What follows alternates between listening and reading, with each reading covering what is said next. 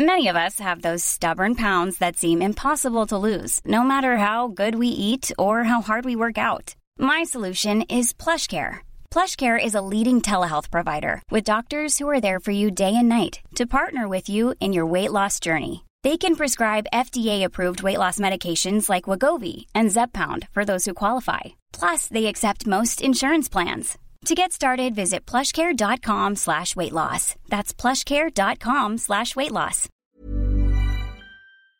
Salut Internet Je suis Louise Petrouchka, je suis chargée des podcasts chez Mademoiselle. Peut-être euh, connais-tu euh, ma voix, car euh, j'anime euh, notamment Laisse-moi kiffer.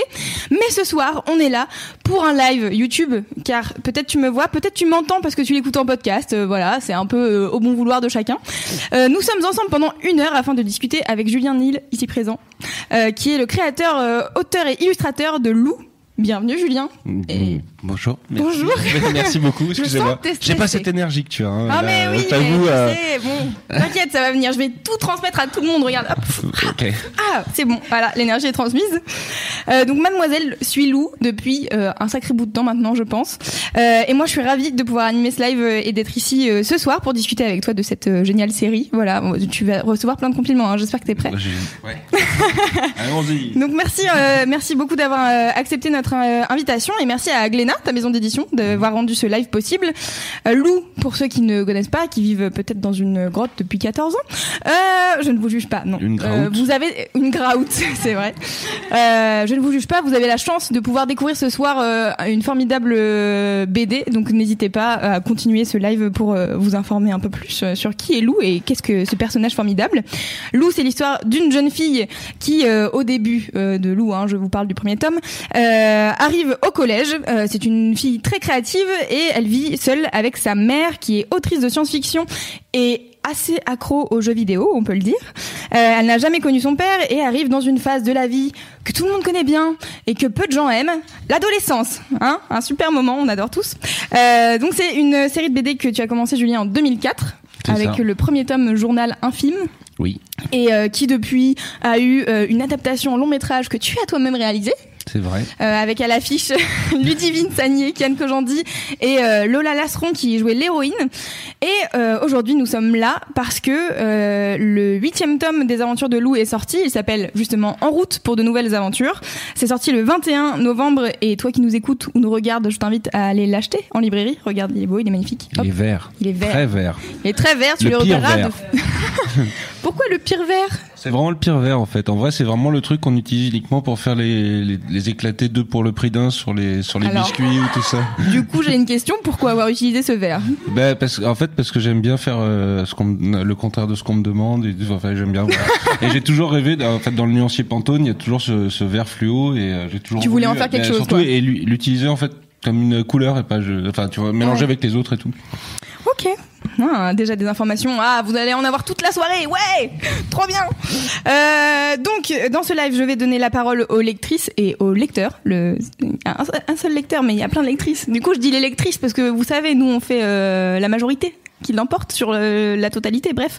Euh, donc, euh, je vais don- donner la parole aux lectrices et aux lecteurs de Mademoiselle et de Lou qui sont présents ce soir dans les locaux. Vous avez, peut-être entendu rire un peu, mais ils vont venir ici et ils vont poser des questions à C'était Julien. des gloussements. Des gloussements. pas des rires. Ok. Et je veux juste faire, euh, avant, de, avant de commencer, un- une alerte spoiler. Car euh, avant de commencer cette discussion, donc comme je vous l'ai dit, il y a euh, 10 fans de Lou qui sont là, donc potentiellement on va quand même spoiler euh, un peu les, je dirais les 7 premiers tomes. hein. après, après tout, les 7 premiers tomes. euh, Tout le monde l'a lu celui-là ou pas? Oui. Ouais, ils l'ont Bon. reçu euh, avant le live, c'est ça? D'accord. Vous avez tous reçu. Euh, donc du coup, on va on va spoiler les sept premiers tomes. Le huitième, on va la... en surface pour éviter de spoiler à tout le monde parce que je suppose qu'il y a quand même plein de gens qui l'ont pas encore lu et qui ont envie de le lire. Donc euh, voilà, on va éviter euh, d'aller euh, deep down dans ce qui se passe dans ce huitième tome, mais quand même de vous donner envie, quoi. Hein c'est pour ça, c'est pour ça qu'on est là. Je parle énormément, cette intro est longue du cul. Et je voulais aussi vous dire une dernière chose. Après, j'arrête et je vais donner la parole aux lectrices. Euh, que une personne chauve est à la régie en ce moment. Et en fait, vous ne pouvez pas la voir si vous êtes sur YouTube, mais vous allez peut-être l'entendre, on ne sait pas. Coucou. Voilà. Ça, avec cette voix uniquement pendant tout le live. Bonsoir. Sinon, j'interviendrai s'il y a des gens. Il y a beaucoup de gens sur le sur le live et il y a beaucoup de gens qui pleurent, qui disent oh là là cette BD toute ma vie, etc. Oh là là, beaucoup, beaucoup d'émotions sur Comme parmi moi. les gens qui nous regardent. Voilà. Globalement, comme moi, quand je lis cette BD, je, je vous en dirai peut-être plus, euh, mais pas tout de suite, car j'ai pas envie de pleurer maintenant. Euh, on va débuter cette heure avec une première question de Mathilde. Je t'invite à venir, Mathilde, nous rejoindre. Bonsoir Mathilde. Mathilde, qui disait euh, dans sa, sa participation Santé. que euh, elle a commencé à faire de que elle-même fait de la BD, qu'elle a commencé à faire de la BD. Grâce à toi et grâce à Lou. Bah, merci beaucoup Mathilde. Ouais, ouais, j'ai commencé comme ça parce que, enfin voilà, t'as été une de mes plus grandes inspirations.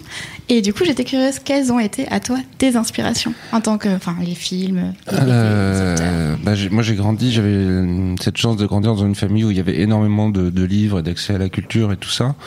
Euh, mon papa avait une grande grande collection de bandes dessinées franco-belges où il y avait vraiment tous les classiques, les Astérix, les Tintins, etc., etc. Euh, chez ma maman, en fait, il y avait beaucoup beaucoup d'histoires. euh, elle m'en lisait énormément et tout ça, donc c'était très important.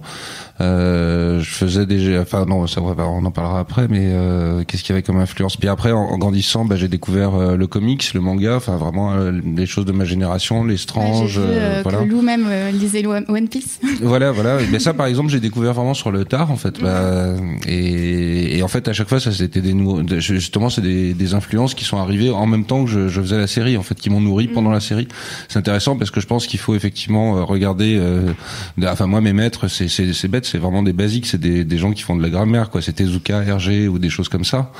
Euh, mais je pense que ce qui est super important, c'est euh, ouais, on peut on peut, peut avoir des maîtres, mais il faut continuer à regarder ce qui existe. Il faut continuer à lire de la BD et, à s'inspirer en fait des jeunes. Euh, c'est super important parce que sinon ça se sclérose. Donc moi, mes, voilà, mes grands maîtres, c'est c'est c'est pas super original. C'est Moebius, c'est euh, euh, Hergé, Tezuka, tout ça pour pour ouais pour la grammaire. Et puis après, mes lectures, elles sont euh, multiples, euh, voilà. Tu, euh, tu parlais des jeunes, des plus jeunes en BD que tu lis, euh, que t'aimes bien? Bah bête- bêtement, moi, voilà, je- dans les, les, les jeunes, euh, Bastien Vives, moi je suis super fan. Je trouve que c'est un dessinateur euh, incroyable. Euh, que là, on encore là, avec le chemisier, il a encore repoussé euh, loin euh, un truc de dessin. Euh, qui c'est qui a qui que je- moi je suis j'étais super fan de Yotsuba un manga qui est sorti il y a quelques années euh, je, je me souviens plus le dessinateur mais c'est un truc qui m'a mais sidéré et que je conseille c'est c'est une sorte de Totoro sans Totoro c'est une petite fille qui arrive dans un nouveau voisinage oui, avec les cheveux verts. voilà, c'est Oui. ça. Et dans chaque aventure, elle a une aventure avec le chien de la voisine. euh, et c'est vraiment des des petites anecdotes et tout ça. Et c'est euh, brillant. Et voilà, là, j'ai pas grand chose de frais, mais j'en aurais des milliards. Bah, C'est déjà pas mal. Je pense si vous avez pris toutes tous les notes de tous les noms qu'il a dit déjà, vous avez pas mal de lecture, je pense. Merci Mathilde. Je vais donner à euh, la parole à Lorelai. On va continuer euh, dans les inspirations, mais plutôt du côté de Lou. Salut Lorelai. Bonsoir. Vas-y, t'inquiète, installe-toi. Tout va Euh, bien. bah, je m'appelle du coup Lorelai, euh, j'ai 16 ans et euh, je suis en première en lycée d'art appliqué. D'accord. Euh, je, ne, je ne suis pas du tout dans l'illustration, c'est vraiment ma hantise, mais j'adore ça. C'est donc- beau à regarder, mais pas Voilà, à faire, c'est ça. C'est exactement ça. Et euh, en fait, je voulais savoir euh, comment l'idée d'un personnage aussi extravagant que Lou, parce que pour moi, elle est quand même, enfin, elle affirme qui elle est. euh, en fait, bah, enfin, comment l'idée, est- enfin, est venue. voilà, j'ai du mal. T'as le droit euh, de parce que, euh, enfin, euh, elle touche vraiment beaucoup de personnes. Enfin, en tout cas, moi, dans mon entourage, toutes mes copines, on est toutes en mode genre. Nous sommes comme elle, c'est pas possible. Donc, euh, comment c'est possible? Euh, bah, en fait, à chaque fois, je, suis- obligé de raconter ça, mais voilà, c'est il faut que je passe par là. C'est quand on m'a proposé de faire une bande dessinée euh, jeunesse dans cette collection, qui a été lancée par Zep au début dans le sillage de Titeuf. Euh, moi, je venais d'avoir une petite fille, Maya, donc qui, avait deux ans à ce moment-là, et on me propose de faire une bande dessinée dans cette collection jeunesse. À l'époque, je regarde ce qui se faisait. En fait, il y avait Titeuf, le petit Spirou, Cédric, enfin, tu vois, plein de, héros comme ça, et euh, simplement pas beaucoup de filles. Donc, l'idée simplement, c'est de me dire, bah voilà, au moins pour ma fille, c'est logique. euh, J'aimerais bien qu'elle ait. Un... Moi, j'ai tellement euh, lu de bande dessinée, ça m'a fait tellement du bien. Enfin, la bande dessinée, les fictions de manière générale, quand j'étais petit, que ça me semblait normal pour ma fille euh, de créer un personnage au moins un petit peu référent. Et puis, ce que je voulais, c'est que ça soit un personnage, euh, parce que il y avait un truc dans les gimmicks de ces personnages enfants en fait qui me gênait où à chaque fois c'était l'enfant qui était un petit clown où à chaque fois il recevait une bonne leçon de la vie où il faisait une, bêtise et tout ça et moi je, crois que j'aurais pas pu m'identifier à ça quand j'étais petit donc ce que je voulais c'est réussir à faire une bande dessinée avec un, un personnage de fille qui était euh, positif et euh, et euh, valorisant euh, en fait pour le pour le lecteur et créer tout ça dans un monde confortable et euh, donc voilà, ensuite euh, le, toute l'astuce a été simplement de transposer ma vie, c'est-à-dire que moi j'ai grandi euh, avec ma maman dans un appartement qui ressemblait beaucoup à ça, ma grand-mère était acariâtre, etc. Et simplement j'ai vraiment raconté ma vie en, en, transposant beaucoup de choses, de personnages, etc.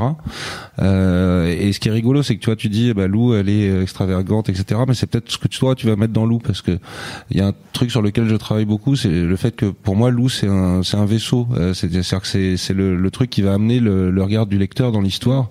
Euh, mais pour moi, Lou, euh, ce qui est intéressant, c'est les, ce que tu, toi tu vas mettre dans les silences de Lou, euh, qui va pas être la mm. même chose que, que ta copine. Et donc tout le monde va y mettre quelque chose de personnel et tout le monde va s'identifier à Lou. Euh, et donc c'est un petit peu comme ça que je travaille sur ce personnage. Ok, d'accord. Mais enfin, je trouve ça ouf du coup parce que c'est vrai que, enfin on se, enfin, on s'identifie nous, en tout, en tout cas euh, la plupart, je pense, vraiment à ce personnage. Et donc du coup, c'est vrai que bah, je trouve ça trop bien. Merci beaucoup. En tout cas, merci de m'avoir fait grandir en même temps qu'elle. C'est bah, vraiment quelque chose de. Euh, enfin, c'est vrai quoi. Bah, j'ai relu toutes les BD euh, là euh, début de l'année scolaire. Mhm. et, euh, et je me suis dit que enfin elle avait pas fini de m'apprendre des choses quoi c'est sûr et certain. Ça, je bah, super merci beaucoup. merci Laurie très plaisir. Merci beaucoup. Je vais appeler Maude et juste avant je voulais te enfin venir Maude hein, n'hésite pas. Je voulais juste te dire du coup est-ce que ta fille lit Lilou du coup? Euh, ma fille bah oui elle lit Lou mais elle est une des premières forcément à lire Lou euh, même pour elle c'est je sais pas c'est pas forcément la même lecture parce qu'elle elle le lit en cours de route. Ouais. elle voit l'album se structurer au fur et à mesure. Elle pas, euh, elle découvre pas l'objet euh, comme ça. Euh, donc et puis elle a grandi elle aussi avec avec Lou. Maintenant elle a 17 ans et et voilà donc c'est rigolo parce que pour la première fois elle elle récupère l'âge de, de Lou. Mm. Voilà. Ah ça va être trop bien pour elle. J'imagine. Ah c'est trop fort. Maud je t'en prie. Oui, bah, bonsoir. Euh, je suis ravie de vous rencontrer. J'aime beaucoup la bande dessinée Lou. Euh, je l'ai eu en cadeau quand j'étais toute petite l'année de sa sortie. Et depuis, euh, presque comme un rituel, à chaque fois qu'il y a un album qui sortait, je l'avais en cadeau. Et du coup, pareil, enfin, je rejoins les filles, j'ai grandi avec. Donc j'aime beaucoup cette bande dessinée. Et moi, ma question, elle portait sur les inspirations, les femmes qui t'ont inspiré pour créer Lou, ou, les femmes de Lou d'ailleurs, la grand-mère, la mère, les amis. Euh, ouais, mais en fait, c'est, c'est, c'est, ouais, c'est bah, ma maman énormément évidemment euh, parce que j'ai grandi, euh, j'ai grandi avec elle. Euh, j'ai, j'ai grandi en fait entouré de, de beaucoup de femmes très fortes et euh, et je sais pas, c'est, assez compliqué, c'est un peu de l'introspection, mais avec des, des hommes qui étaient pas forcément très courageux et des, des femmes de caractère et, enfin moi je sais que c'est un truc peut-être quand t'es élevé, quand t'es un garçon élevé par euh, par une maman, euh, t'es plus témoin en fait de de, de ce qu'elle fait au quotidien pour toi. Euh, et donc euh, c'est clair que moi j'avais une profonde admiration pour ça. Et que, voilà. Est-ce qu'il y a des femmes autres que dans ta vie quotidienne qui t'inspirent, enfin qui, qui, font des grandes choses ou qui mènent des combats qui t'intéressent particulièrement? Euh, bah déjà évidemment moi dans le, le, secteur qui me passionne la bande dessinée euh, évidemment et moi je, je, là je suis toutes les actualités etc euh, la parité simplement dans mon métier ça m'intéresse. Moi je trouve que l'émergence des, des, des de bande dessinée. Euh, non, mais de plus en plus cette année, ces, ces dernières années, c'est super, mais il n'y a pas encore assez de représentation, etc., etc. Il y a plein de moi de d'œuvres. Bah, Pénélope, je trouve que son évolution et tout, c'est c'est fabuleux. Pénélope Bagieux, oui. Je, je on précise même plus maintenant. Mais je précise, on sait jamais. Peut-être qu'il y a des gens qui connaissent pas encore. voilà, là, dans les, j'ai lu le, les, les, BD d'Alison Bechdel, là, qui avait inventé le, le test de Bechdel pour mm. euh, le test féministe, etc. Je trouve ça, bah, tout ça, c'est une littérature super intéressante. Là, le, le dernier truc, euh, comment le, le euh, ma vie à moi c'est les monstres. Non je sais plus comment elle s'appelle. Euh, ouais voilà c'est là en ce moment je trouve qu'il y a c'est super. Il y a une émergence euh, qui, est, qui, est, formidable et ça me voilà tout ça c'est des trucs qui me portent vachement. Et puis moi alors par exemple dans les auteurs qui m'ont beaucoup inspiré il y avait Claire Bretéché. Claire Bétéché, je sais pas si tu si vous voyez ce que c'est. Alors c'est pas votre génération, mais c'était une dessinatrice dans les années 70 euh, qui faisait euh, qui faisait une BD qui s'appelait Les Frustrés, qui était dans le Nouvel Observateur, euh, qui était une espèce de, de, de c'était très proche de ce qu'on peut imaginer de Riyad Satouf euh, maintenant, c'est-à-dire que c'était quelqu'un qui, qui, qui faisait des croquis de la société, qui était très très très rigolo, très acerbe et qui avait un trait super élégant et elle dessinait super bien les gens avachis dans, dans des canapés et les gros de ces BD c'est des gens qui étaient avachis dans des canapés qui refaisaient le monde. Et elle c'est vraiment quelqu'un qui m'a aussi beaucoup inspiré. D'accord, bah, merci beaucoup. Merci Maud. Jacques, l'homme de la soirée, attention, Un barbu. Un autre. Ils sont deux. Bonsoir. Bonsoir. Euh, bah, du coup, c'est un peu lié à ça, vu que je suis le seul homme ce soir. euh, Lou, c'est un peu considéré euh, comme une BD de fille, je mets des guillemets, parce que par exemple, je me souviens quand j'ai commencé à le lire vers 12-13 ans, euh, ma mère comprenait pas. Elle disait ah tu lis des, histoires de filles machin c'est bizarre. Oui. Et, euh, et je me demandais si à la base, enfin moi je suis un garçon mais je me suis complètement retrouvé dans le personnage et je me demandais si à la base toi t'avais plus essayé de toucher un public euh, féminin où tu voulais ouvrir euh, cette histoire à tout le monde bah, euh, Donc c'est bien qu'on en parle puisque c'était obligé. Et, ah, euh, et, non, mais c'est le fond du truc en fait, c'est que effectivement, comme je te l'ai dit, moi à la base, c'était simplement créer un personnage féminin simplement pour que ma fille puisse s'y identifier. Mais c'est pas pour autant que je voulais pas que ce personnage, les garçons ne puissent pas s'y. Enfin, tu vois, c'est, et, moi ensuite le concept de la BD pour filles ou de la BD girly depuis 15 ans donc que je fais loup, je me bats contre et je milite contre mmh. et j'ai refusé toutes les interviews euh, qui allaient dans ce sens, tu vois, de, de euh, bah, vous faites de la BD pour filles et euh, enfin voilà, le truc de dire c'est un, enfin c'est une part de marché et c'est marketé. Enfin non, c'est tellement pas comme ça que je travaille. Euh, pour moi non, c'est c'est juste une, BD avec un personnage féminin euh, qui est pas plus pour les filles que pour les garçons.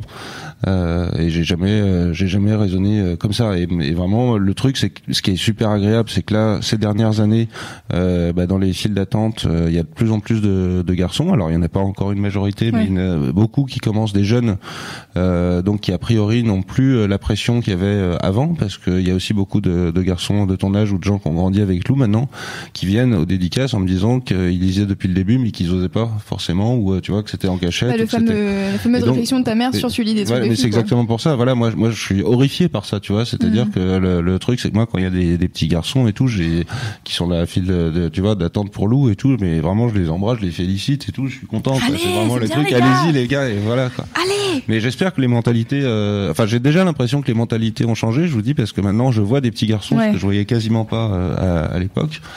Euh, oui, c'est clair qu'en 14 ans de loup, j'imagine que tu as dû voir des changements aussi dans le public. Puis il y a des trucs mignons. L'autre jour, il y en avait un qui avait 16 ans, qui était à fond et tout, et qui m'avait confié que quand il était petit, il était très très amoureux de loup.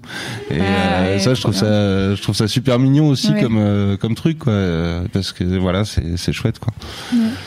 Et euh, donc voilà, non, c'est c'est évidemment, c'est absolument pas pour les filles ou euh, tu vois et puis encore une fois même tous les personnages à chaque fois que je l'écris je, je réfléchis jamais au genre je réfléchis et puis le encore une fois là ce que je raconte souvent aussi c'est que la mère de loup par exemple euh, enfin les, les, personnages sont des mix de plein de choses. C'est-à-dire que très souvent la mère de loup par exemple quand elle joue aux jeux vidéo à la place de bosser et tout c'est juste moi avec des nichons et on me dit euh, vous comprenez super bien les femmes. Et en fait non j'ai dessiné des nichons quoi. c'est vous comprenez bien les êtres humains non, mais voilà c'est ça. En fait le, truc c'est que et alors moi c'était là il y a un truc de Johan Sfar qui m'avait vachement inspiré il y a super longtemps où il disait effectivement quand tu dessines une femme et que tu es un homme, faut pas dessiner ton fantasme de la femme mm. euh, parce que là tu vas faire une espèce de reproduction euh, sexuée euh, hyper exacerbée, tu vois. mais il faut en fait dessiner la femme que tu as envie d'incarner, il faut t'incarner dans cette femme que tu dessines et, en fait c'est un super conseil C'est-à-dire qu'effectivement, quand tu dessines un personnage, quel qu'il soit, il faut, faut, faut, faut t'incarner dans ce personnage, quoi. Pardon. Bah, pas de souci. Euh, mais justement, euh, c'est un truc hyper intéressant. Euh, j'ai eu une discussion euh, récemment avec euh, Marion Séclin, que les gens de Mademoiselle connaissent bien, mais qui est une scénariste et réalisatrice. Et, et, en fait, elle, elle raconte que quand elle écrit, elle écrit pas en se disant j'écris des femmes. En fait, j'écris mmh. des personnages. Ah bah non, parce que si tu commences à faire ça, effectivement, tu vas faire. Ben non, c'est complètement idiot de dire. Enfin, moi, je suis contre ce truc des femmes qui viennent de Vénus, les hommes de Mars et tout. J'ai jamais, jamais, su d'où d'ailleurs les. Enfin, pourquoi. Et, et voilà. Et c'est pour moi, non, j'écris des personnages. Point. Et puis voilà, ensuite ils sont ce qu'ils sont et j'ai pas voilà. Et, et justement sur le, le marketing, tu t'es pas trop battu pour que ça soit pas justement marketé comme un si, truc si, de si, si, si, si, et je continue à me battre avec ça à chaque fois avec. C'est pour ça que bah, t'as mis du vert sur la couve et, j'ai l'impression que ça, les, la gamme des couleurs, pareil sur les couvertures, change au fil du temps. Tu bah vois oui, oui, bah oui. Euh, non, mais effectivement, j'ai dû me, me battre parce qu'à chaque fois, on me on me dit, bah super, Julien, on t'a trouvé de la presse, alors t'as Mini Magazine, Julie, euh, Mhm. et, et le truc, c'est tout là, bah oui, mais non. Enfin, tu vois, je, c'est- j'aimerais aussi que qu'on qu'on Oui, parle. que de- tout le monde en je parle, suis quoi. Très flatté d'avoir ça. Euh, mais en même temps, euh, j'aimerais bien que ça soit aussi euh, qu'on Ouais. qu'on me- qu'on parle de moi dans d'autres trucs. euh, Oui, je vois. Qu'avec ce taxe euh, Bien pour sûr. Les, pour les filles. Voilà. Parce que j'aime pas les filles, en fait. Depuis le début. C'est ça le truc. Ah Merci Jacques. Bah, je voulais juste dire merci parce que c'est euh, une des, des portes, euh, une des premières portes qui m'a ouvert euh, au féminisme. Parce que Ben. du coup, euh, je me disais, bah, je me reconnais dans une fille. On est peut-être pas si différents. Ben, Ah, trop bien. Bah super, bah ça me Meilleur fait, euh, ça me fait super plaisir, ça me fait super plaisir. Mais vraiment, vraiment, c'est, c'est, enfin, voilà, c'est quand voilà une personne qui te dit ça et tout, ça, ça ta sauvé ta journée. voilà. Elodie, je t'en prie, viens. On va enchaîner avec justement les retours des lectrices et des lecteurs. Bonjour, Bonjour. Elodie. Euh, bah moi en fait justement j'avais une question euh, par rapport euh, au retour euh, des lecteurs parce que j'imagine que tu en as beaucoup, Mhm. que ce soit des dessins, des messages, etc. Et euh, je voulais savoir si ces retours avaient influencé euh, ton écriture ou alors pas du tout et t'essayais de, te- de t'en détacher. Ah non, en fait, ça m'influence complètement, en fait. Mais vraiment, et je suis Ah super. ouais Ah ouais, non, mais je suis, euh, je suis sur tous les forums, je regarde tous les trucs, tous C'est les trucs de discussion. J'épie tous les trucs, mais si, bien sûr. Et je pense que ça serait hypocrite de, de je pense que absolument tous les auteurs font, font ça. Euh, c'est, c'est impossible de faire autrement, quoi. C'est, euh, et donc, évidemment, tu, tu lis toutes les réactions, toutes les critiques, tous les commentaires, et euh, ils t'affectent quand ils sont mauvais, mais vraiment profondément. Ouais. Euh, ils te font du bien euh, quand ils sont euh, bons. Mhm. Alors ce qui est drôle, c'est que dans la vraie vie, en fait, quand tu es là, bah, ça fait une semaine que je fais des tournées de dédicaces. En fait, t'as pas les critiques, que, enfin, t'as pas les mauvaises. T'as que des gens qui viennent te dire des choses très gentilles. Étonnamment, les gens qui n'aiment pas se déplacent pas Voilà. en vrai pour Mais te par le contre, dire. les- ces gens-là, ils écrivent beaucoup sur Internet. Ah bah, bien Ça, sûr. C'est euh, c'est ça qui est assez rigolo, c'est que d'ailleurs, en fait, je me suis rendu, euh, par exemple, avec l'accueil du tome 6 où ça a vraiment désarçonné plein de gens, etc. On en Mm. parlera certainement. Mais c'est vrai que les critiques, moi, je m'attendais pas à ça du tout. Tout d'un coup, t'as des gens qui sont qui s'acharnent et tout et qui sont super euh, agressifs et tout. Je me dis bah c'est bon, je vais couler et tout. Mais en fait, je- le- j'en ai absolument pas vendu moins et j'ai pas Mhm. vendu moins de tome 7 quoi. C'était en fait, je me je suis rendu compte que ce, enfin mais ça j'ai dû apprendre à le découvrir. Ouais. Enfin j'ai dû le découvrir, tu vois. Mais au début, tu dis mon dieu, c'est terrible quoi. Oui, tu dis, euh, c'est mon monde s'écroule en voilà, fait. et puis euh, ensuite, bah, franchement, le, le, le retour des lecteurs, de manière générale, c'est euh, c'est le truc dont je me nourris vachement. C'est-à-dire que même euh, à la base, je voulais faire que 8 tomes. Euh, là, bah, on peut le révéler maintenant. Donc, euh, c'est qu'a priori, c'est voilà, c'est confirmé. Il va y avoir une deuxième saison de Lou. Voilà. Et euh, donc ça c'était un truc en fait danse de la joie ouais. Et euh, ça c'est un truc qui s'est décidé en cours du tome 7 parce que j'avais toujours décidé et dit que j'en ferais que 8 et j'avais euh, j'avais visualisé ça comme ça en me disant bah voilà le fin de la, le fin de la fin du cycle ça sera la fin de l'adolescence de Lou et tout. Et quand j'étais en train de faire le septième justement quand j'ai commencé à faire les, les tournées à rencontrer les gens etc bah, euh, j'ai vu que vous aviez grandi. Euh, c'est à dire que c'est vrai que les, les lecteurs qui euh, vous étiez tous des, des petits enfants quand j'ai commencé. Vous étiez peut-être tous venus me voir une fois et vous étiez comme ça vous osiez pas parler et tout. Et là maintenant que vous êtes grand en fait vous témoignez de vachement plus de trucs. Et en fait là tu te rends compte mon dieu bah ouais il y a, y a une génération euh, Ouais. et ça compte vraiment pour des gens et ensuite bah là forcément ça te nourrit et tu te dis bah il faut pas que je les, déço- je les déçoive tu vois. Et puis il y a même euh, certains euh, fans euh, vraiment par exemple euh, auxquels je me suis beaucoup attaché. Euh, par exemple ma- la community manager de I Love You Very Much et tout c'était vraiment à la base une fan euh, qui avait fait une page Julien Hill sur Facebook. Moi à l'époque j'avais pas Facebook. On me dit bah attends t'es sur Facebook. Je fais, comment ça? Donc je suis allé sur Facebook. bah c'est moi c'est Julien Hill. Qu'est-ce que c'est que cette et voilà, et puis donc depuis on travaille ensemble, tu vois, euh, régulièrement, Ah. Euh, puis il y en a plusieurs comme ça. euh, une jeune fille qui avait fait une critique dithyrambique, par exemple, au moment du tome 6, une des seules, elle avait 13 ans et je reste en contact avec elle. Et puis voilà, il y a plein de gens comme ça, euh, en fait, bêtement, euh, ouais, non, j'essaye de, de, de, bien sûr, d'être à l'écoute vachement et de me dire, bah voilà, je, je, je, veux faire des choses pour pas vous décevoir tous, quoi. C'est mm. et, et c'est normal, en fait. De... Peu de pression, du coup. Hein c'est pas pas de pression du tout. Si, c'est si, c'est énormément de pression. c'est vachement de pression. Et là, justement, bah là, franchement, j'étais j'étais très très angoissé à la sortie de ce truc-là, tu vois, parce que en me disant, bah voilà, c'est ce truc, euh, cette chose. Cette œuvre.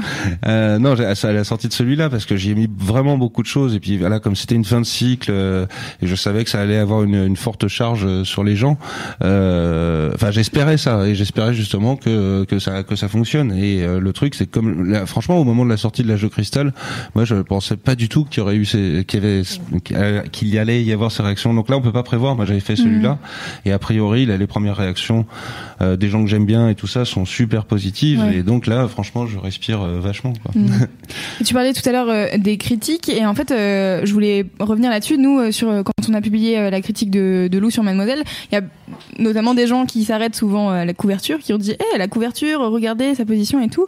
Et ah, du coup, vu, alors j'ai vu ce commentaire, je l'ai lu ce commentaire où on m'accuse donc justement de l'avoir sexualisé. alors ça c'est incroyable. mais ça alors ça c'est incroyable. C'est pour ça je pose la question. Non mais franchement moi il y a un truc. Franchement j'ai cette couverture je l'ai fait il y a un an et demi. Je l'ai envoyé à Gléna pour qu'il la diffuse auprès des commerciaux et tout ça. Et puis là on me dit attends il y a un problème avec ta couverture. Je dis quoi qu'est-ce qu'il y a et tout. Et puis un jour j'étais au bureau de Gléna à ce moment-là, il y a Jacques Léna qui vient me voir en me disant bah oui, j'ai vu ta couverture, elle est très bien, mais il y a des gens euh, quand même en interne euh, qui se disent c'est un peu bizarre et tout. Je dis comment ça c'est un peu bizarre? Bah oui, mais quand même, euh, t'as vu comment elle est habillée et tout. Je lui dis mais attends, elle est habillée comme ah. non mais elle est habillée comme elle est voilà comme exactement. Enfin on est en train de faire du slut bashing sur un personnage de fiction là et, enfin et je me suis énervé. Je lui ai dit mais attends s'il y a des gens qui disent ça dans la boîte, et il faut les faire interner, c'est que ça va pas. Euh, si tu vois là si tu vois quelque chose de quoi que ce soit de malsain dans cette couverture qui représente euh, grosso modo elle est fringuée comme ma mère des années, dans les années 70 ou comme ma fille actuellement. Euh, si on me dit que ça va pas, c'est que ouais ça va pas quoi. La société va pas bien, bien du coup. c'est un autre sujet. Mais oui, donc voilà. Bon, voilà, je voulais euh, adresser ce sujet parce que je sais qu'il y a des lectrices de Mademoiselle qui ont posé la question. Donc voilà, si vous êtes sur le chat, euh, vous avez la réponse maintenant de pourquoi. Voilà. Euh, merci Elodie. Bah, merci beaucoup. Merci à toi. Euh, alors attendez, je suis perdue dans mon truc. Ah oui, Sophie, voilà, Sophie vient donc me rejoindre. Euh, donc on va passer du coup plus à la vie de loup. Mhm. Bonjour Sophie. Bonjour. oui, la vie de loup. moi je me posais la question. On en est au tome 8. Lou, elle ressemble à ça. Mhm. Quand on regarde le tome 1, Lou ne ressemble pas du tout à ça. Elle a grandi. Mhm. Mais surtout, enfin, elle a grandi physiquement, mais elle a surtout beaucoup grandi euh, intérieurement. Et même le style de la, des BD ont beaucoup, beaucoup changé. Donc, vous avez dû, beaucoup l'avoir, le, le, coup de l'âge de cristal, etc. Mhm. Mais du coup, moi, ce que je voulais savoir, c'est quand tu as commencé euh, Journal infime, est-ce que tu savais qu'elle finirait comme ça, Lou? Euh, non, pas du tout. Euh, en fait, c'est ça qui est rigolo, c'est que bah, le, tout le monde me dit euh, qu'on on a grandi avec Lou, mais moi j'ai grandi avec vous et avec Lou. Euh, c'est-à-dire que moi, la personne que j'étais il y a 15 ans, euh, le jeune père que j'étais, l'humain que j'étais, est pas du tout le même que 15 ans après. surtout quand tu la chance de faire genre le métier qui est le rêve de ta vie, d'avoir une femme et des enfants super, et que ça se passe, passe de façon hyper harmonieuse euh, qu'on propose de faire un film. Enfin, tu vois, c'est ma, ma, vie, oui, elle a énormément changé. Mon point de vie, sur, surtout, a, a changé.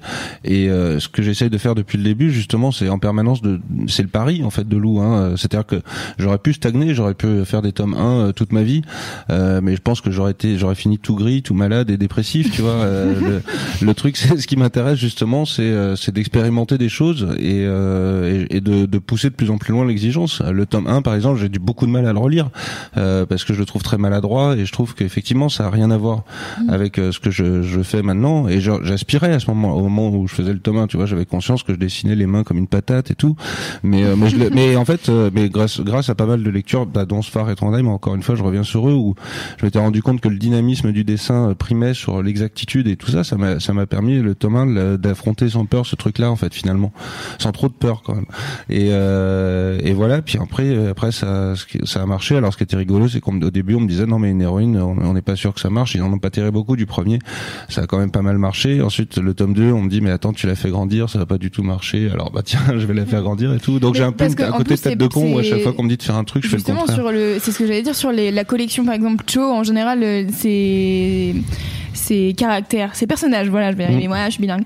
Euh, ces personnages, euh, ils grandissent pas en fait. Euh, Souvent, par exemple, euh, je regardais un peu, euh, ouais, les différentes BD de la collection. En fait, j'ai l'impression qu'il y a que Mm. Lou qui grandit.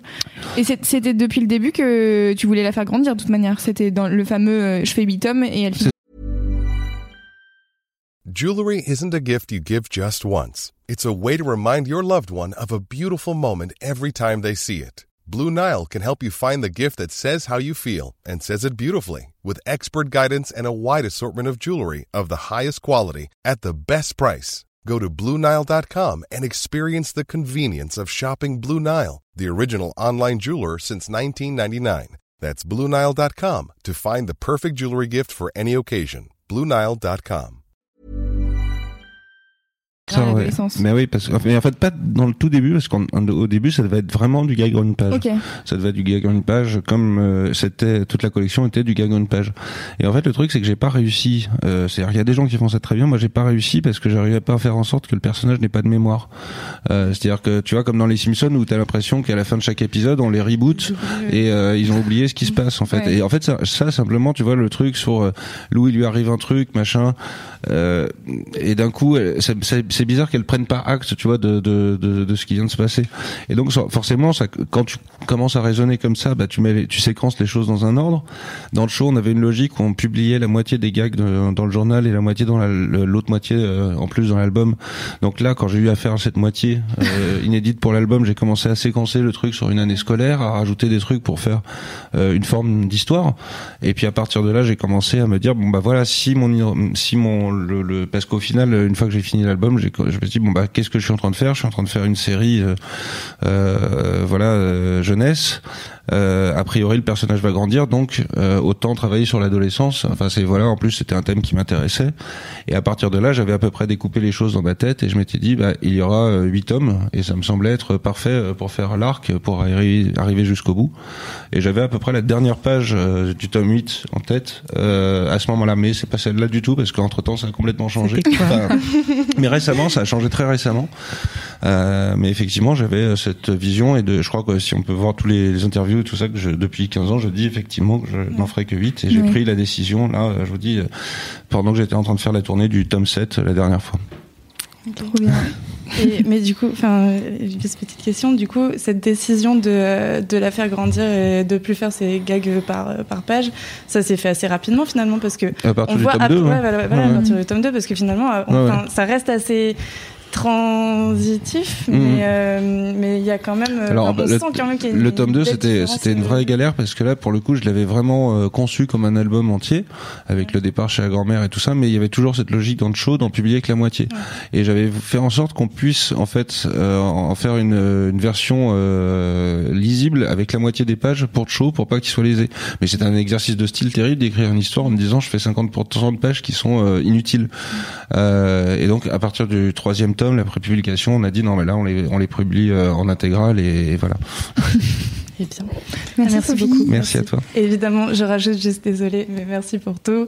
Et moi aussi, je m'attache beaucoup. Ne t'excuse à pas, tu as le droit et tu as raison de dire. classique. merci oui, J'ai vécu avec vous comme nous toutes, je crois. merci beaucoup Manon, viens donc nous rejoindre.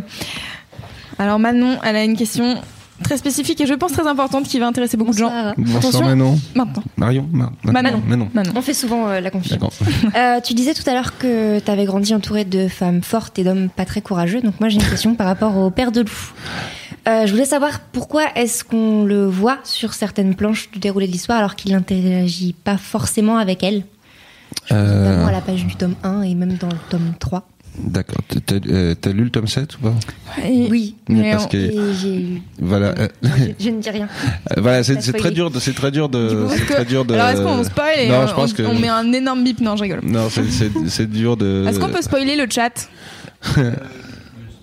Ah, le chat. Le chat a dit no spoil. Non mais je peux, Ah, non, bah, je vais essayer no de pas spoiler du tout. euh, ouais non mais en fait effectivement pour moi le le truc c'est que dans le dans cette histoire euh, depuis le début Lou euh, ne connaît pas son papa euh, et ce que j'ai jamais voulu faire sur sur cette histoire c'est un- une, une une une histoire sur les filles mères célibataires qui élèvent leur enfant. C'est-à-dire que pour moi à aucun moment et c'est jamais un problème pour elle tu vois c'est-à-dire qu'elle connaît pas son père Lou mais en fait elle a jamais de problème Oui. d'identité par rapport à ça Et c'est ça qui m'intéressait en fait, c'est de me dire que le lecteur, lui, va remarquer les choses, mais Lou en fait elle passe sans arrêt à côté euh, parce que juste ça l'intéresse pas.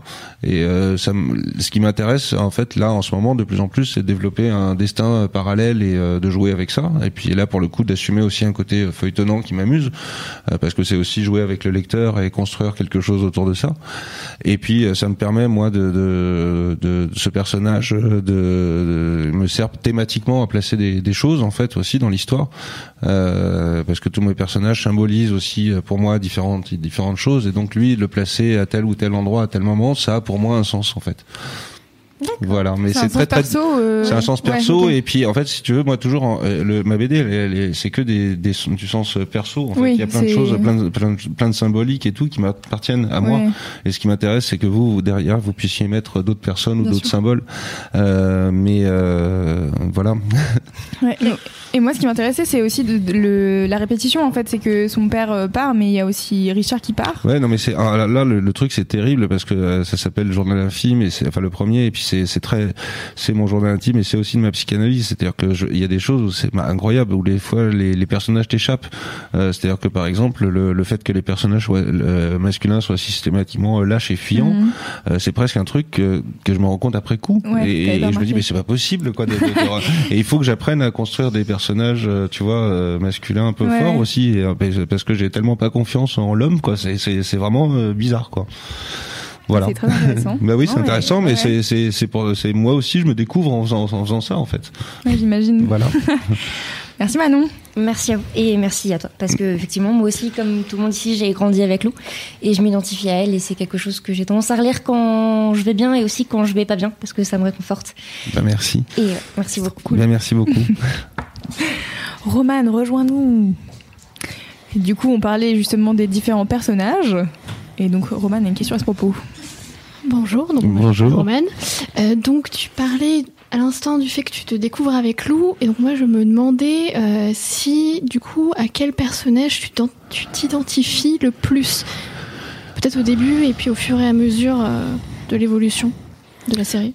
peut-être à Monsieur Henri, le père de Marie-Émilie. Non, non mais je l'aime bien. Attends, Monsieur Henri. Je sais pas quel personnage m'identifie le plus. Je, te dis, je me projette de temps en temps dans l'un ou l'autre.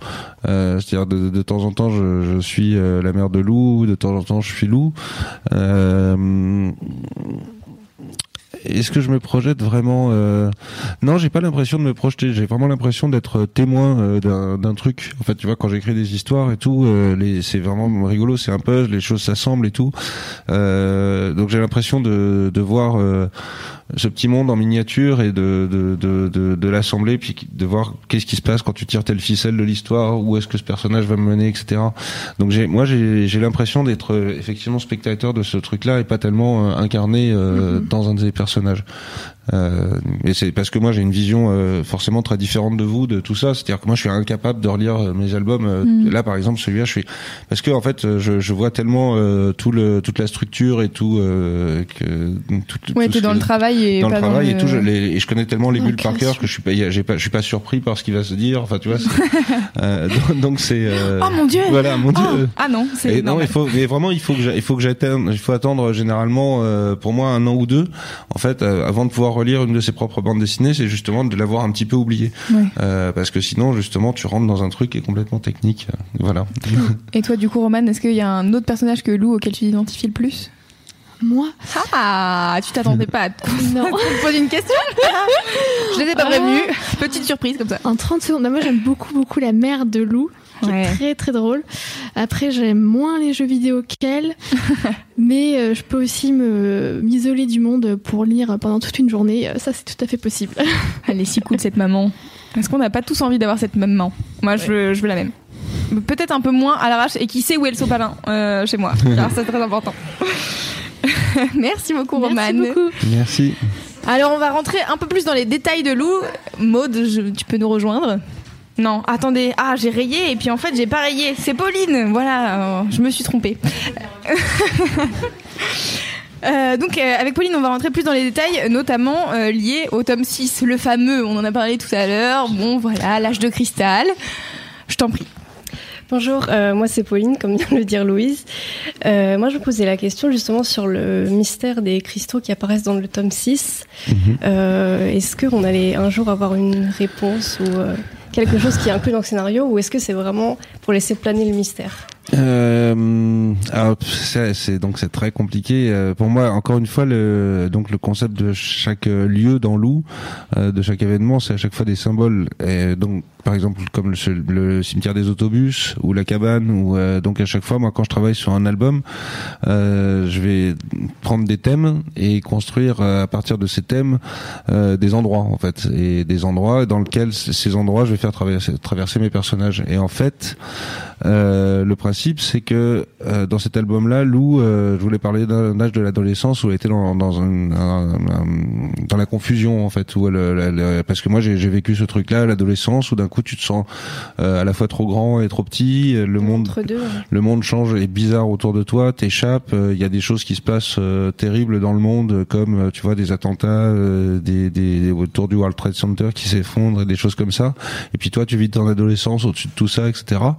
Et puis je me suis souvenu moi de mon adolescence, de ce que je vivais à l'époque, des lectures que j'avais. Donc je lisais beaucoup euh, Moebius et Boris Vian à l'époque, et euh, j'adorais en fait justement dans Boris Vian. Enfin, c'est toute cette incursion du fantastique dans une histoire, tu vois, genre bah, bêtement euh, Chloé avec son son nénuphar dans le cœur qui, qui pose dans la poitrine, tu vois, c'est c'est jamais expliqué, c'est jamais rationnel, mais pour moi c'est juste un symbole qui est évident, tu vois. Et donc à partir de tout ça, bah, il y a eu cette cette envie de, de, de et puis aussi ce truc que je racontais tout à l'heure sur le fait de se mettre en danger, me dire bah oui, bah, ça ronronne loup, tu vois, je vais essayer de mettre un coup de pied dans la fourmilière et euh, de, de balancer cet élément, euh, ce cristal un peu mhm. fantastique à côté de tout ça. Et puis, ce qui était intéressant pour moi, c'est que j'avais vraiment réfléchi au, au, au, diptyque avec euh, le, le 7 et le 8 le, pardon, le 6 et le 7. Euh, et j'ai vraiment conçu comme étant deux albums qui allaient sortir à très peu d'intervalle. Euh, et vraiment avec euh, bah, justement exprès ce tome 6 mystérieux où le lecteur est perdu, euh, comme, comme Lou est perdu en fait dans sa mhm. vie. Et d'où ce côté où j'ai fait, j'ai pris ce risque de désarçonner sévèrement le lecteur pour le placer euh, dans le même état clou euh, par rapport à cette époque. voilà. Et, euh, et donc ensuite, moi de toute façon, j'écris des tonnes d'histoires parallèles qui m'aident à construire mes histoires et qui sont invisibles que les lecteurs voient pas et qui expliquent des choses et qui connectent des choses, qui connectent mm. des personnages, qui connectent même différents livres, euh, différentes œuvres que je que je fais, différents supports. Euh, et euh, ça c'est c'est c'est un petit peu ma ma cuisine secrète. Mais bien sûr, j'aime bien jouer avec le lecteur et lui en donner des, des miettes de temps en mm. temps. Et puis euh, justement, j'aime bien le fait. Moi, j'ai toujours aimé euh, justement les mystères et les et j'ai aimé. Voilà, c'est c'est c'est mon c'est mon truc et c'est normal de l'inclure dans dans Lou euh, comme c'était normal parce que je je grandissais en tant qu'artiste et j'avais envie de faire ça quoi simplement. D'accord. Et donc, je, effectivement, il va y avoir des révélations, mais comme il y en a, à mon avis, déjà un petit peu dans celui-là, enfin, mais voilà, si, mm. Voilà. Ah, on a dit pas de spoiler, alors vous allez acheter cette BD, ok euh, Bon. Mais euh, en fait, c'est hyper intéressant parce que je trouve, alors sans rien spoiler de la BD, mais je trouve que au bout d'un moment, j'ai l'impression qu'elle s'habitue, même rien que dans l'âge de cristal, ça devient un truc de ouais, c'est la vie qui en est partout, tu vois. C'est ça, mais Lou, elle s'en fiche complètement de ces cristaux là. Euh, c'est comme ne pas avoir de père, c'est un peu genre ça fait partie de sa vie et du coup. Non, mais voilà, c'est pour moi, c'est c'est des trucs. C'était aussi, j'aimais bien en fait. Il y avait au moment où j'écrivais tout ça, il y avait euh, tellement de, je sais pas, d'angoisse qui était projetée, euh, je trouve, dans les médias et dans tout mhm. ça, où on nous disait c'est la fin. Enfin, on continue à nous dire c'est en permanence, c'est la fin du monde. On est en train de, de vous allez, les, on n'arrête pas de dire aux jeunes qui sont en train de grandir dans un monde terrifiant, que c'était mieux avant, etc. Et moi, enfin, tu vois, quand t'es père, quand t'es père de famille, tu peux pas cautionner une seule seconde ce discours-là. Et pour moi, il y avait aussi ça dans l'âge de cristal. C'était quelque part la fin d'un monde, tu vois, avec bah, en plus les télécommunications qui étaient mm. coupées, etc. Euh, mais justement qui n'affecte pas du tout les personnages et qui quand même au, qui apprennent à vivre avec ça voilà qui apprennent à vivre et qui même euh, quelque part s'adaptent complètement euh, tellement. voilà et, ce qui est drôle c'est que par contre quand quand l'âge de cristal est sorti en fait les gens focalisaient vachement sur le sur les cristaux et tout et quasiment personne n'a vu que qu'ils avaient plus de téléphone euh, portable en fait. Je sais pas si vous l'aviez remarqué à ce moment-là au moment avant le tome 7 que que dans le tome 6 il y a pas de téléphone portable Euh, et voilà, c'était c'était le, la question. tout le réfléchissez, allez relire le tome 6 maintenant. Mais ouais, mais c'est du coup tout ce que tu dis sur euh, tous les, les, détails euh, que tu places dedans, que les histoires que toi tu te fais pour euh, construire ce monde et tout ça me donne envie de de faire tu sais genre de tout passer à la loupe et de faire alors hmm, je vois qu'il y a une Xbox ici, ok, une GameCube là, d'accord. Alors qu'est-ce que ça veut dire Je vais faire un schéma, je vais faire des pentagones et je vais trouver, ok. Non mais il y a même il y a, tout un jeu dans les pages de garde qui qui contiennent énormément d'éléments ah narratifs aussi et qui ces pages de garde aussi pour moi c'est aussi une façon de jouer avec les lecteurs, voilà. Mais c'est vrai sur les oui, sur les pages de garde, elle dit souvent des trucs euh, qui paraissent euh, anodins en disant genre ah ouais je fais ça et en fait ils le sont pas du mm. tout. Ouais. C'est trop. Et je voulais juste rajouter si, si je peux. J'ai adoré l'aspect euh, de son complètement déconnecté de la technologie des réseaux sociaux etc. et qui montrait vraiment un aspect de retour à quelque chose de plus de plus de plus simple, de, de moins connecté. Ça m'a vraiment fait plaisir que ce soit quelque chose qui soit tellement naturel, qui soit pas du tout oppressant, qui soit au contraire euh, un moyen de plus aller vers l'autre, parler directement, etc. Et c'est un aspect que j'ai vraiment adoré. Bah, merci beaucoup. Mais en même temps, c'est rigolo parce que quand j'ai fait ça aussi, euh, euh, honnêtement, c'était aussi à une période où euh, je voulais parler de l'adolescence et de cette période-là que j'avais connue moi à mon époque sans les portables. Euh, donc quelque part les évacuer pendant ce moment-là, ça m'arrangeait aussi parce que je crois que j'aurais été incapable de parler précisément là de, de cette époque, etc. et puis je crois qu'à ce moment-là, j'étais un petit peu réac et c'était le moment. Où... non mais c'est vrai, c'est vrai. Non mais c'est le moment où ma fille. C'est bien d'admettre. Non mais ma, ma fille passait pas mal de temps sur son portable et ça m'énervait alors que j'en passais autant tant qu'elle. Euh, et, euh, et je crois qu'en fait c'était, euh, tu vois, non mais vraiment. Et en fait, c'est c'est un, un, mec qui fait des, des vidéos qui s'appelle Vladek, qui est qui Radek et qui, je sais plus comment s'appelle ah, il a une chaîne YouTube. Je suis désolé, mec, j'arrive pas à me souvenir du nom de ta chaîne YouTube. Mais il avait fait un, chouette article sur la cabane et il avait euh, vraiment dit euh, que euh, il avait un petit bémol là-dessus en disant mais non, mais ce discours dans la cabane sur euh, bah, à partir du moment où elles sont coupées de la technologie, elles vont mieux et tout. Et il disait c'est un peu non. Euh, nous, on est une génération, on vit avec ça et tout. Et ça m'avait pas mal impacté en fait. Mm-hmm. tu vois, c'était le truc de dire mais non, mais c'est vrai, c'est idiot. je vais pas, je vais pas. Surtout qu'à l'inverse, j'ai pas d'un coup, d'un coup bâché cette technologie et tout, alors que je vis avec tu vois, et que c'est non, c'est, c'est, on va vivre avec, il faut juste vivre intelligemment avec. Et justement, à l'inverse, tu disais que toi-même, ton adolescence, tu l'as vécu euh, sans téléphone portable, et c'est pas mhm. pour ça que ton adolescence était euh, mille fois merveilleuse, car ça reste quand même l'adolescence. Ouais, ouais. J'imagine que. Mais moi, j'adore l'adolescence. Hein. Toi, tu as l'air d'avoir des problèmes ou tu l'as mal vécu. Je sais pas, non mais. Non mais sérieux, moi c'était hyper bien l'adolescence. Hein. non mais il y a des trucs bien. Non mais il y a des trucs, il y a des trucs quoi. Ouais, mais je sais pas. Globalement, c'est vachement bien quoi. Enfin, je sais pas, moi j'ai des, très bons souvenirs d'adolescence, j'ai des, des, souvenirs de merde aussi, mais, euh, mais vraiment non, c'est. Mais ce qui, ce qui stresse, c'est euh, des trucs. Cool, et c'est aussi ça que je voulais montrer dans, dans, dans Lou, tu vois, parce que je trouvais qu'il y a plein de BD où on traite l'adolescence, on dessine le mec euh, avec les boutons et les, les, les, ça fait penser aux mauvaises blagues. Enfin, tu vois, c'est le, le, truc où tu fais, bah voilà, moi je suis un petit peu l'anti-Riyad Satouf, mais vraiment, hein, j'adore ce qu'il fait, mais vraiment, sincèrement, mais lui c'est vraiment un travail sur la société et sur aller, aller prendre ce qu'il y a de plus vilain et dérangeant dans la société pour appuyer dessus. Plus dans la douceur et, lui, lui il, est, il, est, vraiment aussi dans le quotidien, enfin dans, dans 2019. C'est vraiment dans le dans le moment et sur, et moi au contraire, je fais un énorme effort pour me, me dissocier de ça et faire une BD qui soit intemporelle euh, et qui soit pas localisée non plus dans l'espace ni dans le temps. Euh, c'est plus intéressant et puis je pense que ça vieillira mieux. Oui. Et puis j'espère que du coup il y aura encore, euh, il y aura encore plein de gens. J'espère qu'ils vont découvrir cette BD et qu'ils pourront mm. grandir avec Lou. Ça serait cool. Bah, j'espère. Mm. Ah. J'aime tellement, je suis tellement contente d'être ici. Euh, est-ce que, mais c'est naturel, hein, j'ai rien pris de bizarre. Euh, je vais appeler euh, Alexia pour. Bah, merci beaucoup. Merci à toi. Merci. Et donc, Fab, est-ce qu'on a encore un peu de temps ou pas Quelle heure il est? Il est moins 10. Ah ouais Moins 10. Ah ok. Ah cool. Ça va alors. Salut Alexia. Bonjour Alexia. Salut Louise et Julien. Euh, ma question, c'était euh, est-ce qu'on va, plus dans ton micro, est-ce qu'on va se concentrer dans les prochains tomes ou même dans une autre euh, BD sur des personnages secondaire. Entière, voilà. Ouais. Mm. Bah, c'est une des choses que j'ai envie de faire dans le dans le prochain tome, enfin dans les dans la prochaine saison.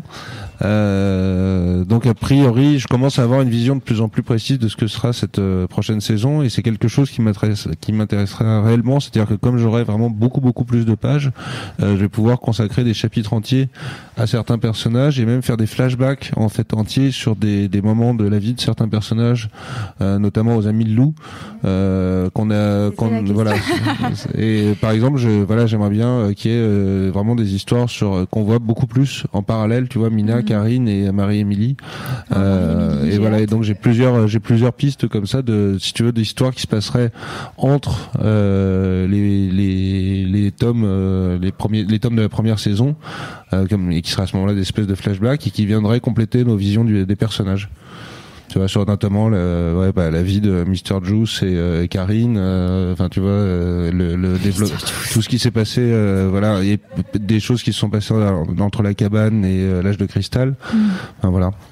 On parlait tout à l'heure d'identification au personnage? Et c'est vrai que même si tout le monde arrive à se situer dans le personnage de Lou par rapport à son histoire, à son chemin de vie, moi par exemple je me vois plus dans Mina. Mm-hmm. et du coup c'est important de pouvoir. Euh, ben, complètement, mais c'est des, choses que je vais que je vais essayer de travailler, quoi. Ça, ça, ça m'intéresse vraiment, tu vois. Donc c'est bien joué, bien vu. Et aussi, je voulais euh, passer un petit bonjour de la part de mon chéri qui aime beaucoup l'eau aussi. D'accord. Que bah, tu lui as fait découvrir d'ailleurs. Tu lui feras, exactement. Trop tu lui feras des gros bisous. ça marche. Merci Alexia. Je fais des bisous à tous les chéris. à tous les chéris qu'on Je fais des bisous à ma chérie, à Carole, à mon fils Phileas qui me regarde, à ma copine Mumu et ma fille Maya, mon chat Denise. Et voilà. Merci. Tous mes potes à Aix, big up on les gars. peut dire merci à Maya quand même. Euh... Parce que si t'as fait cette BD, on, peut, on peut dire un grand merci, à Maya. Voilà. Euh, moi je voulais, tu parlais justement du format de, de la prochaine saison. Tu dis que tu allais changer de format Ça sera plus euh, ce c'est quoi 46 pages Ouais, ce sera des livres qui feront 25 mètres. Ouais. 800 000 pages. OK. Non non.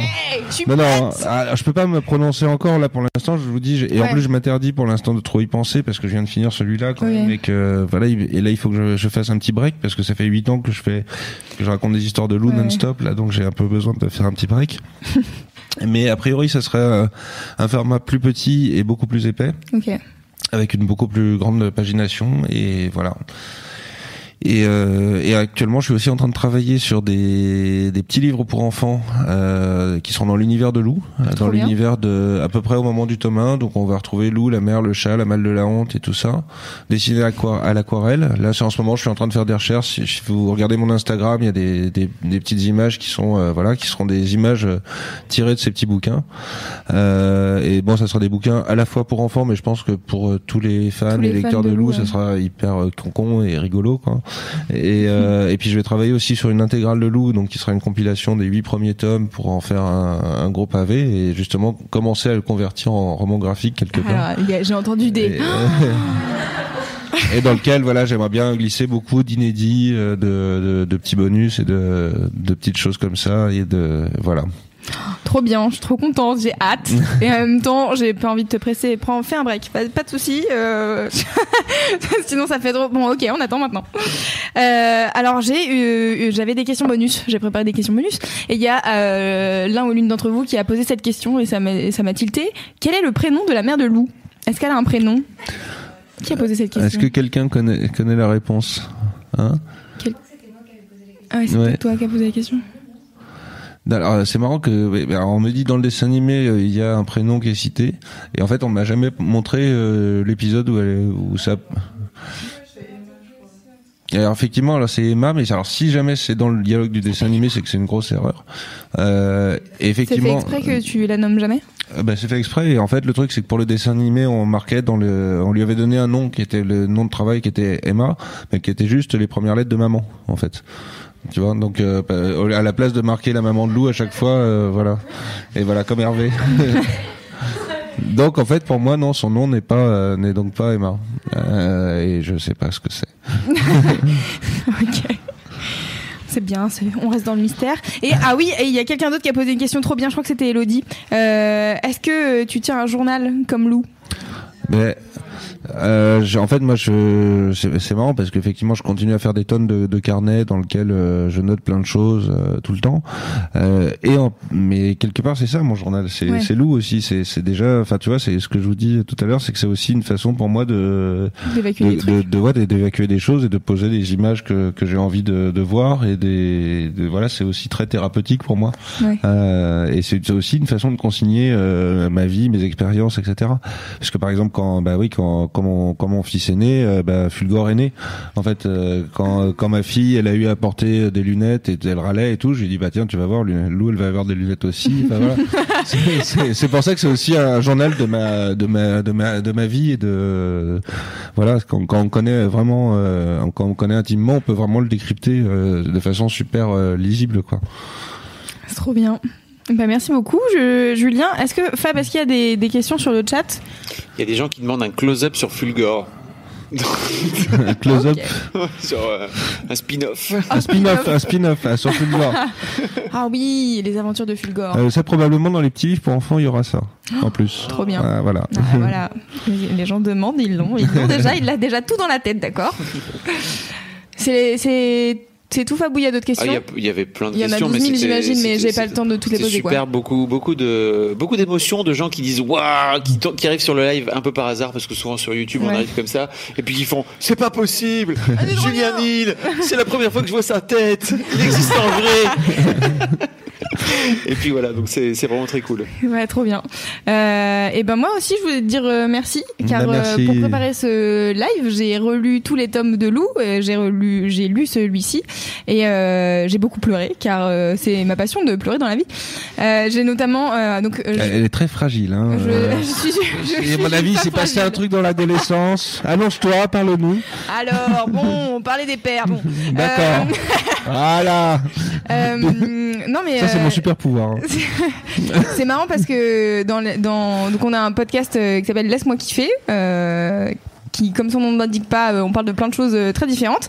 Et donc à chaque fois, on parle de ce qu'on kiffe dans la vie. Et donc je parlais la dernière fois, comme j'étais en train de relire tous les tomes de Lou, et je disais que ça m'avait beaucoup marqué, notamment un passage où euh, sa mère euh, lui, je pense que c'est dans le cimetière des autobus, où sa mère, euh, après l'avoir retrouvé perdu au fond de tous ces de tous bus, lui dit mais bah est-ce qu'on en parle du fait que bah tu vois tu tentes dans l'adolescence et tout, et l'autre elle est là bah je sais pas trop bah, qu'est-ce que je pourrais te dire? Bah écoute, j'ai pas grand chose à te dire à part que bah je peux t'aimer beaucoup et tout et j'ai trouvé ça hyper euh, touchant et je ne vais pas me mettre à pleurer, ok? Parce que euh, j'ai passé cette étape, d'accord?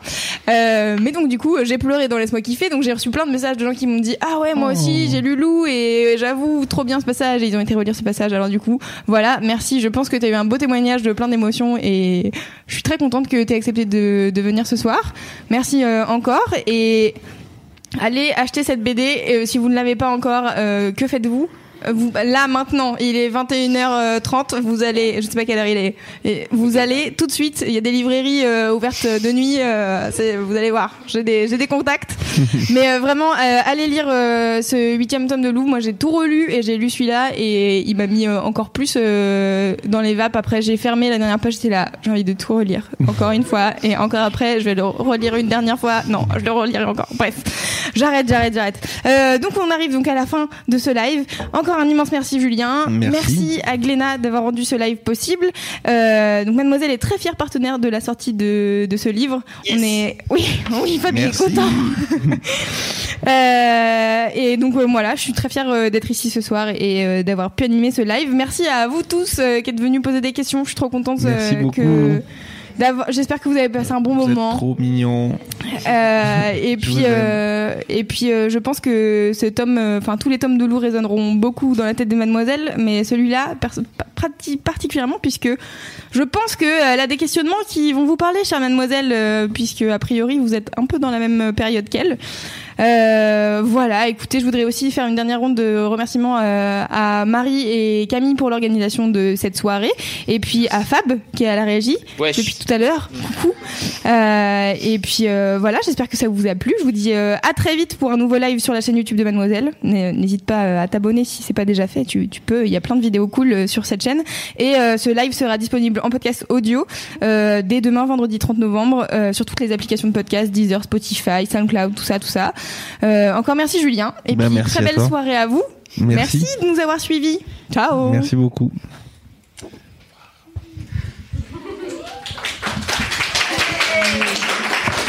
Merci à tous.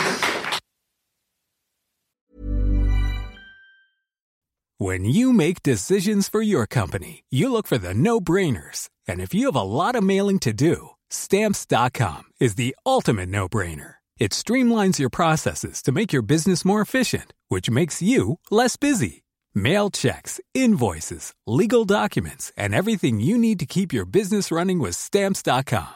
Seamlessly connect with every major marketplace and shopping cart. Schedule package pickups and see your cheapest and fastest shipping options from different carriers with rates up to 89% off USPS and UPS rates. And with the stamps.com mobile app, you can take care of mailing and shipping wherever you are. Make the same no-brainer decision as over 1 million other businesses with stamps.com. Sign up with code program for a 4-week trial plus free postage and a free digital scale. No long-term commitments or contracts. That's stamps.com. Code program.